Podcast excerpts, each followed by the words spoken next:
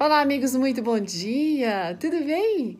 E aí, você conhece aquela frase que diz assim: se a vida lhe der limões, faça limonada? Hoje nossa meditação está falando sobre isso e ela foi escrita pela Georgiana Alves Longo. Ela é uma escritora, palestrante, dedica sua vida ao ministério ao lado do seu esposo que é pastor, também é coordenadora pedagógica e tem um filho muito lindo, o Arthur. E ela vem aqui perguntando exatamente sobre essa frase, se a gente tem conhecimento dela. Mas a questão é que não basta ter conhecimento, a questão é a gente fazer essa tal da limonada. Por que será que para alguns é mais fácil do que para outros? Bom, existe uma diferença é, essencial que é na maneira como as pessoas reagem às situações da vida, né?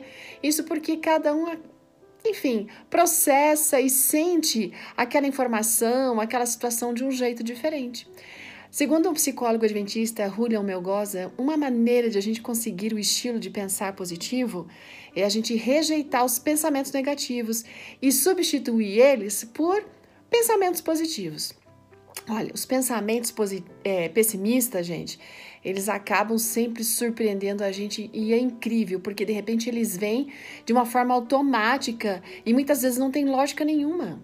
Então é importante a gente identificar logo esse tipo de pensamento para mudar.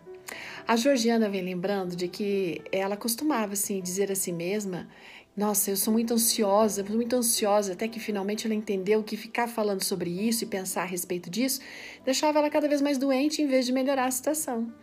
Aí, o que ela fez? Primeiro, ela levou tudo em oração a Deus e resolveu, decidiu que não deixaria que nada abatesse e dominasse ela. Decidiu submeter a mente dela ao domínio de Deus, independente das circunstâncias. Sabe o que aconteceu? Ela começou a desfrutar mais momentos especiais com Deus.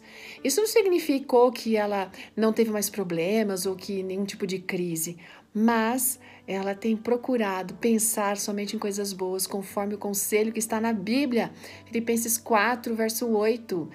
E olha, os nossos pensamentos, eles precisam sim ser avaliados frequentemente.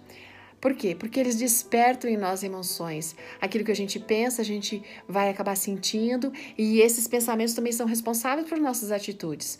Não é à toa que Ellen White dizia que os nossos, no, os nossos pensamentos são a cidade da nossa mente. Olha, se você permite pensar indiscriminadamente por qualquer coisa, se você é, avalia as situações da vida sempre pelo lado ruim, nossa, está causando grande dano a si mesma. Então, vamos pensar, vamos aprender a enfrentar as situações amargas com disposição espiritual. Então, o que, que a gente tem que fazer? A gente tem que avaliar os nossos pensamentos, substituir aqueles que geram é, dificuldade por aqueles que vão gerar prazer, confiança em Deus.